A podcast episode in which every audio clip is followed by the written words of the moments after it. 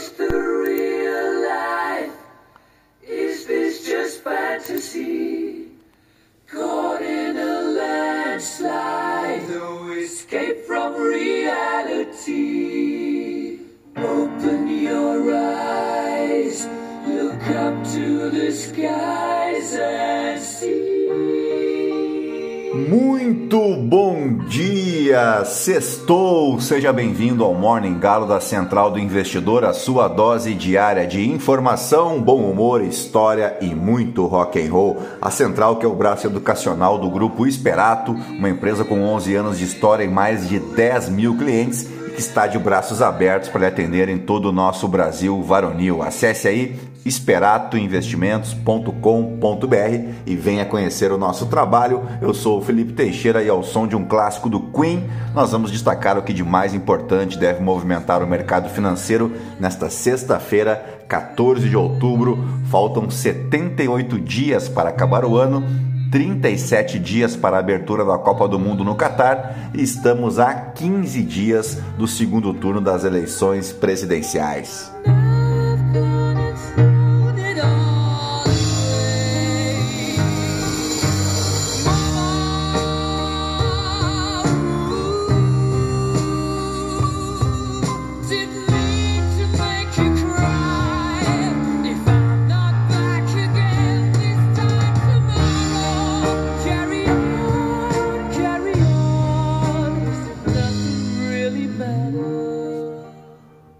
São 4 horas e 35 minutos, 19 graus aqui em Itapema. Hoje é dia daquela galera que diariamente nos lembra que a previsão é de sol, mas com possibilidade de chuva. E assim eles nunca erram, né? Falo do dia do meteorologista, comemorado aqui no Brasil. A data relembra a sanção de uma lei em 1980 que regulamentou o exercício da profissão no país. A meteorologia impacta aspectos rotineiros da população, como a escolha de levar ou não um guarda-chuva ou um casaquinho, né? Até decisões estratégicas em áreas como agricultura e turismo e também a galera que pega onda e está sempre de olho nas previsões meteorológicas, não é verdade? Bom, a meteorologia, portanto, é uma ciência interdisciplinar e o conhecimento do meteorologista contribui cada vez mais nas decisões estratégicas para o desenvolvimento das nações e melhoria da qualidade de vida e bem-estar das pessoas. Hoje é aniversário municipal de Montadas, lá no estado da Paraíba, e o gentílico de quem nasce em Montadas é montadense. Também é aniversário municipal de Ferraz de Vasconcelos, no interior de São Paulo. E agora sim, depois de embevecer vocês com tanto conhecimento, vamos direto ao que interessa. Mas antes, se você gosta aqui do conteúdo da Central, nos ajude compartilhando com um amigo, uma amiga, para somar aos outros 11.935 ouvintes que não se misturam com a gentalha. Você pode me seguir também no Instagram, no Felipe ST. E agora sim, gentalha, vamos operar.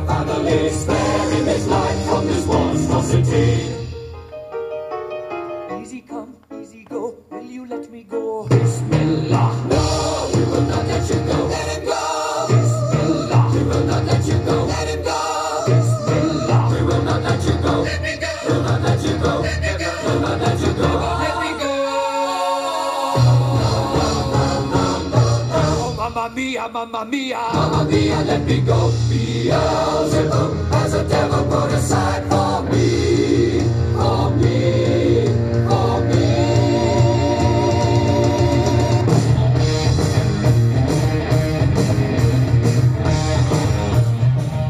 Muito bem, os mercados globais finalmente viraram para o positivo nessa sexta-feira, estendendo os ganhos desde as ações asiáticas já encerradas até os recém-abertos mercados da Europa, passando também pelos futuros em Wall Street, onde o dólar recua contra a maioria de seus pares. O índice das ações da região da Ásia e do Pacífico teve o maior ganho diário em sete meses, liderado por um aumento de até 5% nas empresas de tecnologia listadas em Hong Kong. Os contratos futuros em Nova York e as principais bolsas da Europa mostram recuperação diante dos dados de preços ao consumidor divulgados ontem, que consolidaram as apostas para que o Federal Reserve confirme outra alta de juros em novembro. O iene retomou sua queda na Ásia depois de cair para o seu nível mais baixo em mais de 30 anos após o CPI dos Estados Unidos, enquanto os treasuries oscilam após o rendimento dos papéis de dois anos mais sensíveis à política monetária avançarem 17 pontos base nesta quinta-feira. Com taxas de juros mais altas fazendo pressão sobre uma economia global já em dificuldades, os últimos movimentos ressaltam as dificuldades que os investidores estão tendo diante de um mercado extremamente volátil. A especulação de que a venda de ações ao longo uh, desse processo pode ter finalmente encontrado um fundo também foi citada como uma razão potencial para a recuperação. As apostas do mercado ainda seguem apontando um incremento de 75 pontos base nas próximas duas reuniões do Federal Reserve, o que deve levar as taxas acima de 4,85% antes que o ciclo de aperto termine. Bueno, por aqui, a queda de braços entre executivo e judiciário ganha um novo capítulo. O presidente do Tribunal Superior Eleitoral, o TSE, ministro Alexandre de Moraes, tornou sem efeito as investigações abertas por determinação do Ministério da Justiça e do Conselho Administrativo de Defesa Econômica, o CAD, sobre os institutos de pesquisa eleitoral. Um despacho na noite desta quinta-feira onde Moraes afirmou que houve, abre aspas, usurpação de competência da Justiça Eleitoral, que na avaliação do ministro teria a atribuição para instalar eventual investigação. O presidente do TSE disse ainda que os procedimentos foram assodados e, abre aspas de novo, parecem demonstrar a intenção de satisfazer a vontade eleitoral do presidente Jair Bolsonaro, o que, segundo Moraes, pode caracterizar desvio de finalidade e abuso de poder das autoridades que determinaram as apurações. Abre aspas de novo. Patente, portanto, a competência desta Corte Eleitoral para, no exercício de seu poder de polícia, disciplinado no artigo 23 do Código Eleitoral, fazer cessar as indevidas determinações realizadas por órgãos incompetentes e com indicativo de abuso de poder político e desvio de finalidade, escreveu Moraes. As medidas foram tomadas de ofício pelo presidente do TSE, ou seja, sem provocação de outro órgão. O ministro ainda determinou que a Corregedoria Geral Eleitoral e a Procuradoria Geral Eleitoral apurem se houve abuso de autoridade e abuso de poder político no uso de órgãos administrativos para favorecer a candidatura de Bolsonaro. A investigação requisitada pelo ministro da Justiça, Anderson Torres, foi aberta formalmente pela Polícia Federal nesta quinta. A Delegacia de Repressão a Crimes Fazendários no Distrito Federal tocaria o caso. O inquérito foi instaurado a partir de uma representação da campanha do presidente Jair Bolsonaro e, ao pedir a investigação, o Ministério da Justiça afirmou que a, abre aspas, divulgação de pesquisa fraudulenta constitui crime, punível com detenção de seis meses a um ano e multa. No CAD, a apuração foi aberta a mando do presidente do órgão antitrust, Alexandre Cordeiro, e tinha no rol de investigados as empresas Datafolha, IPEC e IPESP. Cordeiro disse ver indícios de que os institutos de pesquisa atuaram na, aspas, na forma de cartel para manipular as eleições. Ele, Alexandre Cordeiro, foi indicado para o cargo pelo ministro da Casa Civil, Ciro Nogueira, um dos coordenadores da campanha de Bolsonaro. Sabá Cordeiro, irmã do presidente do CAD, é chefe de gabinete do ministro Ciro Nogueira. E dito isso, vamos agora às principais manchetes dos portais de notícia no Brasil e no mundo ao som de Cranberries.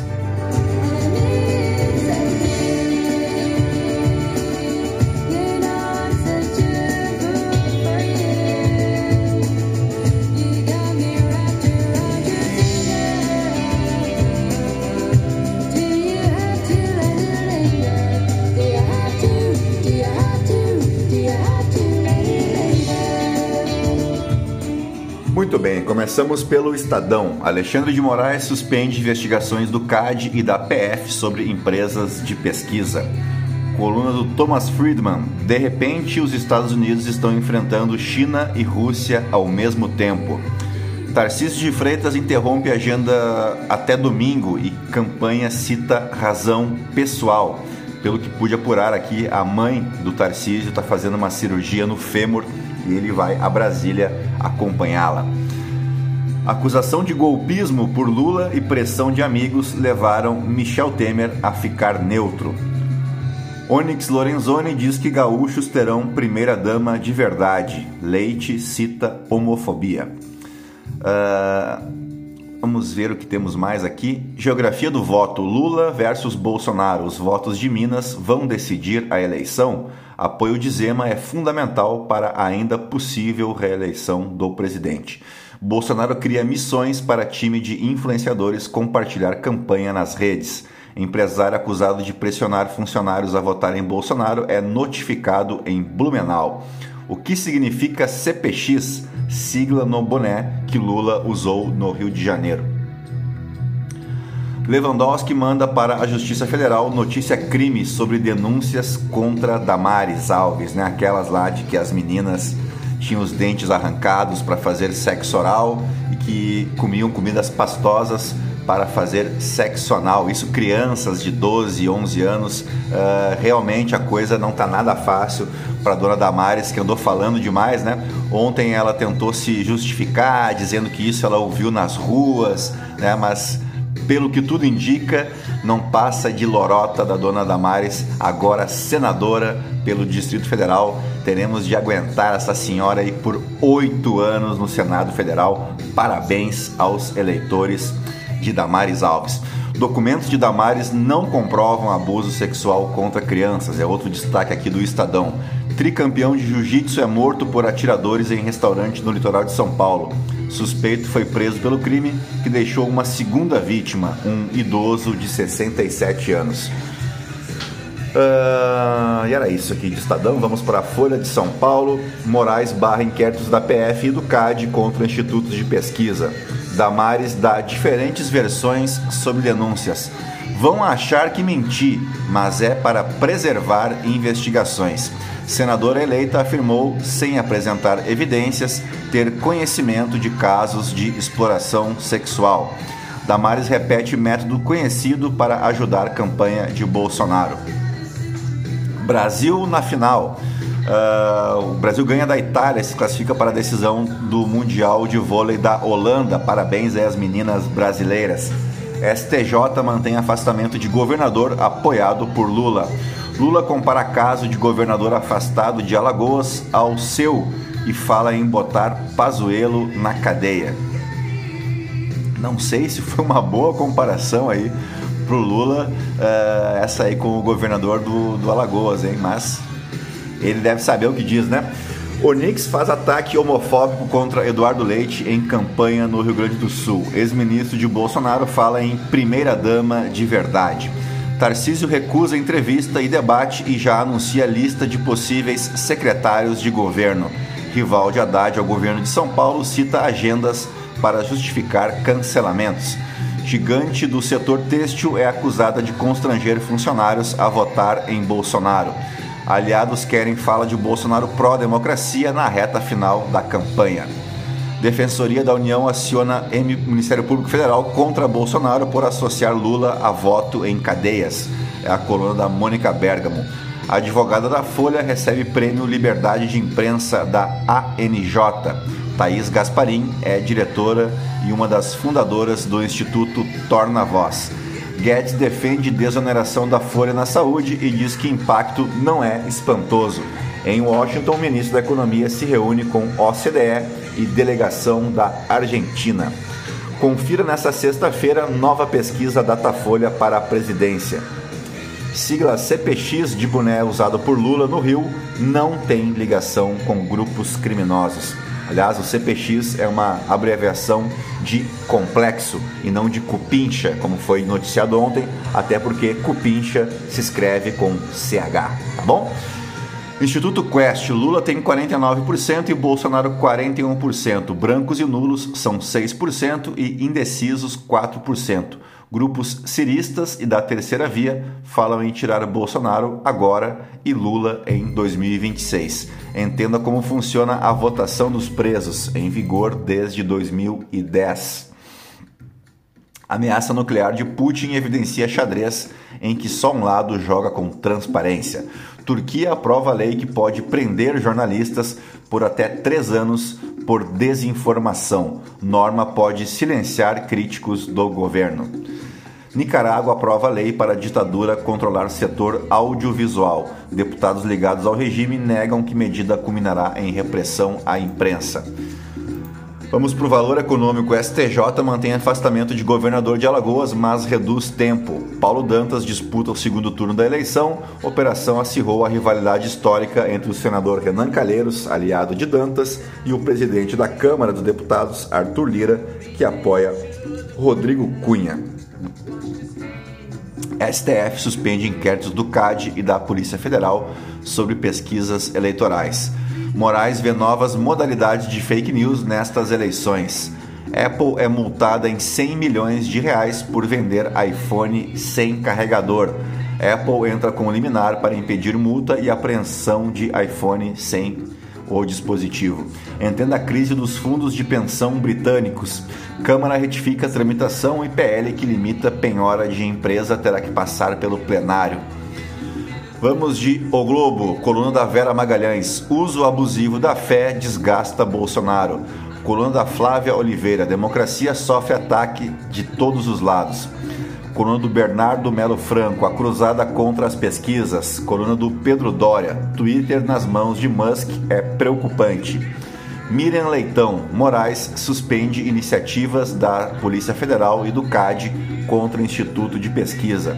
Coluna da Bela Megalha, a dificuldade de Zema em transferir votos para Bolsonaro em Minas.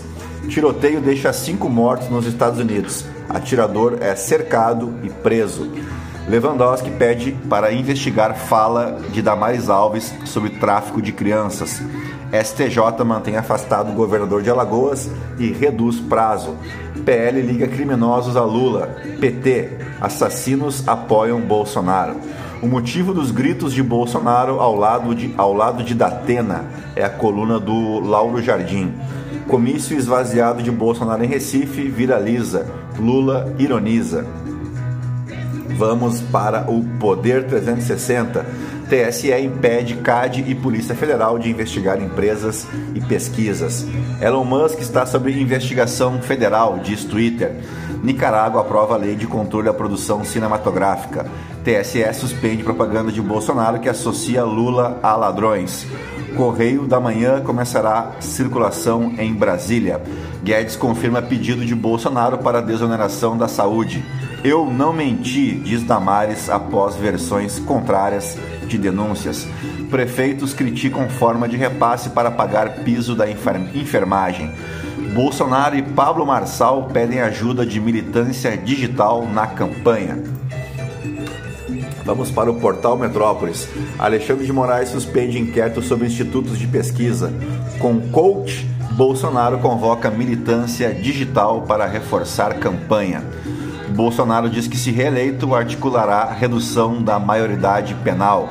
Bolsonaro mira Nordeste em anúncios nas redes. Lula foca no Sudeste.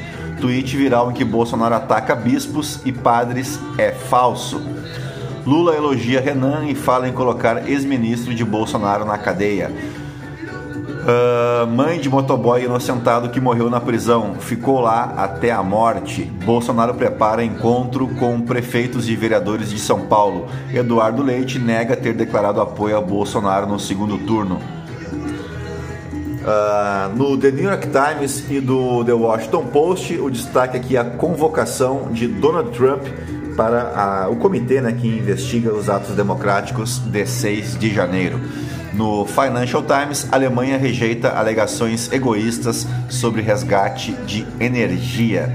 Vamos agora direto para os nossos fatos históricos, porque o 14 de outubro marca o aniversário de Jules Rimet, o terceiro presidente da Federação Francesa de Futebol de 1919 a 1945 e o terceiro presidente da FIFA entre os anos de 1921 a 1954. Sob a iniciativa dele, Jules Rimet, foi realizado o primeiro Mundial de Futebol, isso em 1930, vencido pelo Uruguai, como você bem sabe. E como forma de homenagem pelo seu papel no campeonato, o troféu recebeu o seu nome a partir de 1946, Taça Julius Rimet. A mesma recebida em definitivo pela seleção brasileira em 1970, já que o Brasil foi a primeira seleção a conquistar o tricampeonato mundial de futebol. Só que aí, você sabe, o Brasil não é para principiantes, né? Em 1983, a taça Julius Rimet foi roubada da sede da CBF no Rio de Janeiro. A taça estava em exposição na sala dos troféus, na sede da Confederação Brasileira de Futebol, protegida por uma caixa feita de vidro à prova de bala e pendurada na parede por uma moldura de madeira que foi arrombada por invasores. Ironicamente, uma réplica do troféu era mantida num cofre, enquanto a original era exposta. O roubo foi planejado por Sérgio Peralta, que era representante do Clube Atlético Mineiro na CBF, que tinha grande conhecimento do prédio, uh, que foi a invasão mesmo foi realizada por dois comparsas aí do Sérgio Peralta. Eles se chamavam Chico Barbudo e Luiz Bigode. Parece nome dos amigos do Agostinho Carrara na Grande Família, né? O, Deito, o Dentado, o Beisola, o Remela e tal. Pois o Chico Barbudo e o Luiz Bigode renderam o vigia da CBF para assaltar o prédio e levar a taça que teria sido derretida por um comerciante de ouro argentino. Também aniversariava em um 14 de outubro o general Eisenhower, general de cinco estrelas e 34º presidente dos Estados Unidos de 1953 até 1961. Antes disso, ele foi general de cinco estrelas do exército americano e durante a Segunda Guerra Mundial serviu como comandante supremo das forças aliadas na Europa. Ele assumiu a responsabilidade de comandar e supervisionar a invasão do norte da África durante a Operação Tocha entre 1942 e 1943 e logo depois ele assumiu o planejamento da invasão da França, incluindo o desembarque na Normandia, o famoso Dia D, e também a invasão da Alemanha entre 1944 e 1945 na frente ocidental. Em 1951, ele se tornou o primeiro comandante supremo da OTAN e ele também foi chefe do Estado-Maior do presidente Harry Truman antes de assumir a presidência da Universidade Columbia. Também aniversaria, aniversariava né, em 14 de outubro Roger Moore, o ator britânico célebre por interpretar o agente secreto britânico Bond, James Bond, por sete vezes no cinema. Foi desde 1991 até a sua morte embaixador da Unicef e por suas ações humanitárias foi condecorado em 1999 como Cavaleiro do Império Britânico. Vamos agora para os fatos históricos e começamos pelo ano de 1066, quando ocorria a conquista normanda da Inglaterra. Começava a Batalha de Hastings entre o exército franco-normando de Guilherme o Conquistador e um exército inglês sob o rei anglo-saxão Haroldo II durante a conquista normanda da Inglaterra. Ocorreu cerca de 11 quilômetros a noroeste de Hastings, perto da atual cidade de Battle, em East Sussex, e teve como resultado uma decisiva vitória normanda, e essa história já foi contada aí recentemente, né? Então vamos adiante. Em 1926, o livro infantil Ursinho Puff era lançado por Alan Alexander Milne e era publicado então pela primeira vez. O Milne chamou a, o personagem de Ursinho Puff por causa de um ursinho de pelúcia que era de seu filho, Christopher Robin Milne, e que foi a base para o personagem Uh, Christopher Robin, uh, os seus brinquedos também emprestaram seus nomes para a maioria dos personagens, exceto o Corujão e o Coelho, obviamente, né? E agora fechamos com 1962, quando a crise dos mísseis de Cuba começava após uma aeronave de reconhecimento americana tirar fotografias de mísseis balísticos soviéticos sendo instalados em Cuba. Então vamos contextualizar porque esse evento aqui é muito importante para nossa história. A crise dos mísseis é reconhecida como um dos momentos mais tensos da Guerra Fria, a disputa político-ideológica travada por Estados Unidos e União Soviética ao longo da segunda metade do século XX. Essa disputa levou os dois países a buscarem a primazia política, econômica, militar, tecnológica, esportiva, cultural e etc. A Guerra Fria contribuiu para a polarização do planeta e a criação de polos aliados com os Estados Unidos ou União Soviética. Além disso, o conflito contribuiu para uma intensa disputa tecnológica e militar em que as duas nações procuravam inovar e acumular os maiores avanços possíveis nessas áreas. No campo tecnológico, isso se manifestou na questão da corrida espacial, por exemplo, e também chegou aos meios militares, uma vez que uma verdadeira corrida armamentista se iniciou na década de 50, sobretudo no que se referia às armas nucleares. Um sinal disso foram os testes atômicos realizados pelas duas nações no período mencionado. Além disso, uh, os dois pares aí tiveram uma pequena escalada na tensão entre si por conta de Cuba, pequena ilha lá no Caribe. Em 1959, Cuba passou por uma revolução nacionalista conduzida por um grupo guerrilheiro liderado por Fidel Castro. Essa revolução levou a uma série de reações contra-revolucionárias dos Estados Unidos, insatisfeitos com os rumos de Cuba após a sua revolução. Os Estados Unidos procuraram sufocar a economia cubana depois que o país promoveu algumas reformas que iam contra os interesses econômicos norte-americanos na ilha. Posteriormente, os Estados Unidos passaram a treinar grupos contra-revolucionários para tentarem derrubar o governo cubano e isso resultou em uma tentativa fracassada de invasão do território cubano. O isolamento de Cuba causada pela pressão norte-americana fez com que o governo cubano buscasse abrigo em uma aliança com os soviéticos. Essa aproximação de Cuba com a União Soviética se deu em 1961, ano da fracassada invasão da Baía dos Porcos. Foi exatamente essa aproximação de soviéticos e cubanos que levou ao momento de maior tensão em toda a Guerra Fria. Em 10 de outubro de 1962, aviões espiões dos Estados Unidos sobrevoavam o território cubano e identificavam que construções de grandes proporções estavam em curso em um ponto isolado na ilha. Quatro dias depois, novas fotos obtidas por esses aviões identificaram uma grande quantidade de mísseis sendo instalados em Cuba. O Serviço de Inteligência norte-americano identificou que se tratava de mísseis de 1.600 km de alcance e isso colocava grande parte da costa leste dos Estados Unidos sob forte ameaça. Foi identificado também que os mísseis estavam chegando por mar e por meio de embarcações soviéticas. Além disso, as imagens norte-americanas identificaram bombardeios soviéticos pousados em Cuba, os quais eram capazes de carregar bombas nucleares. O presidente norte-americano John Kennedy foi informado disso em 16 de outubro de 1962 e a situação levou à convocação de uma reunião de emergência. Kennedy foi orientado que atacar ou invadir o território cubano nesse cenário poderia desencadear uma guerra nuclear com os soviéticos. Ele então foi orientado a fazer um bloqueio naval sobre Cuba, o que foi chamado de quarentena.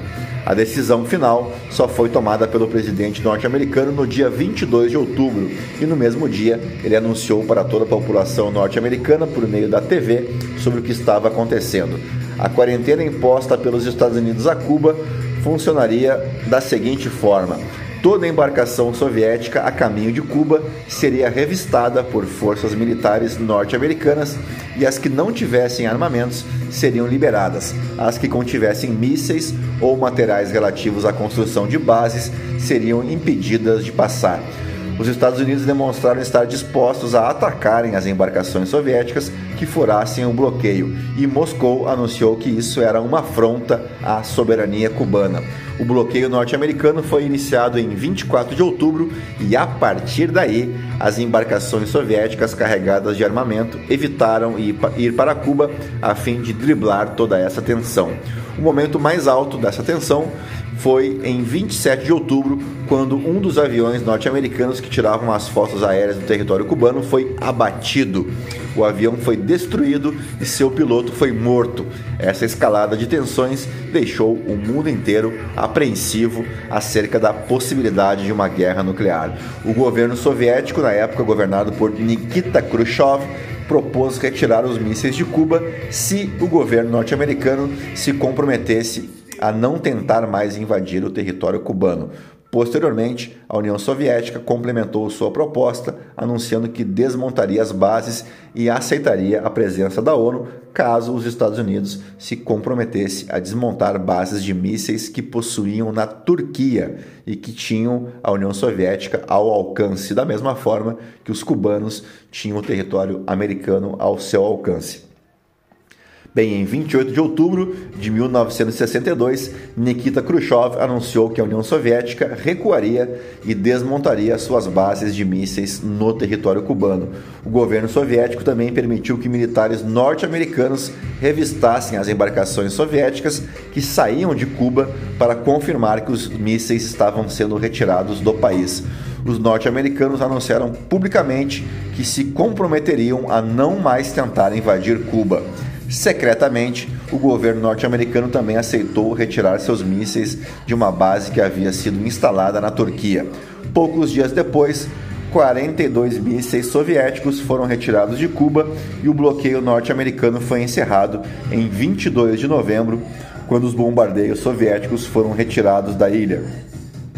Encerrava-se assim a maior crise diplomática que norte-americanos e soviéticos tiveram ao longo da Guerra Fria. E esse episódio é importantíssimo porque está coladinho ali com o golpe de 64 e essa crise dos mísseis cubanos, ela ajudou a fomentar o medo do comunismo aqui no Brasil. Ela foi de suma importância para o desenrolar dos acontecimentos que levaram ao golpe militar de 1 de abril de 1964, mas isso é uma outra história. Chegamos ao fim do nosso Morning Galo dessa sexta-feira, fechamos a semana e agradecendo aos 11.935 ouvintes espalhados em 32 países, mundo afora, pedindo mais uma vez, se possível, indicar, compartilhar o nosso podcast com amigos e entusiastas do mercado financeiro de maneira geral, né? Então, muito obrigado por mais uma semana na nossa companhia. A todos um bom final de semana, cuidem-se bem, não façam nada que eu não faria, mas se pintar sujeira, eu apito. Fica relax. E é isso aí, tesouros, não se misturem com a gentalha. Cruze, cruze, cruze, tchau, fui.